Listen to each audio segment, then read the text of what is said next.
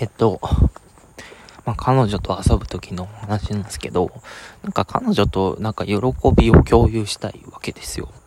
で、今なんかすごい一人でこう、プラプラ、まあ、一宮の、まあ、街というか、田んぼの中歩いてると、すごいなんか、うん、リフレッシュできて幸せだなって思うんですよ。うん。で、でも、なんだろうな。これを彼女と共有できるのかなと思うわけです。うーん。やっぱなんか高い金払ってホテルとか取った方がいいのかなとか思ったりとかして、なんかすごい、めっちゃ、うん、悩んだ。なんか沖縄のホテル探すときすごい悩んだんですけど、うん。どうなんでしょうね。なんか、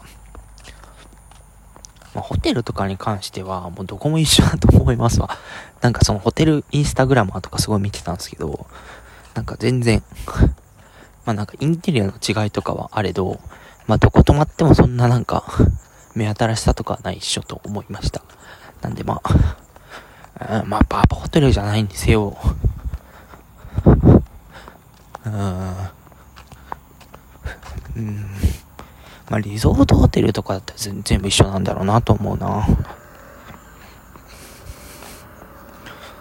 で、うん、ブティックホテルとか全然いいんじゃないと思うんですけどね。なんかすごい良かったのは、あの、まあ、えー、どこだ？巣鴨かな違う違う。えー、っと、ウグイス谷な。ウグイス谷で、ラブホじゃなくて、えっと、なんかブティックホテルに泊まったんですけど、そこはすごいなんか安くて、かつなんかすごいおしゃれになんか泊まれたんで、そういうところに、なんかどんどん開拓していけばいいのかなっていうところはある。まあやっぱ泊まんないとね、なんか仲深まんない感はある。そう。で、次のなんか彼女との前々で言うと、なんか仲が深まんないんですよね。で、どうやって仲が深まるんだろうって思ってたら、うん、うん、まあ、なんかな。まあ、同性とか分かりやすいですけど、まあ、いきなりそう、た行くわけにもいかないし。で、なんか、お互いの友達を紹介するとかね。うん。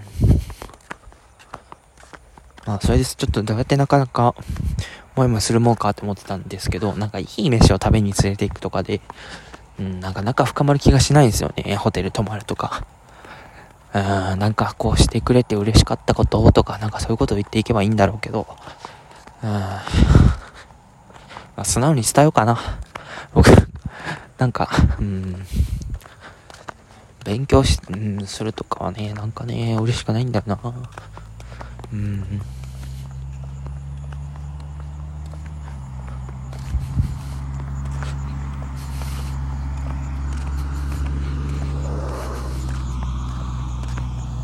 うん、うん、ちょっと考えよう。何が嬉しいんだろう。で、うん、何が良かったんだ。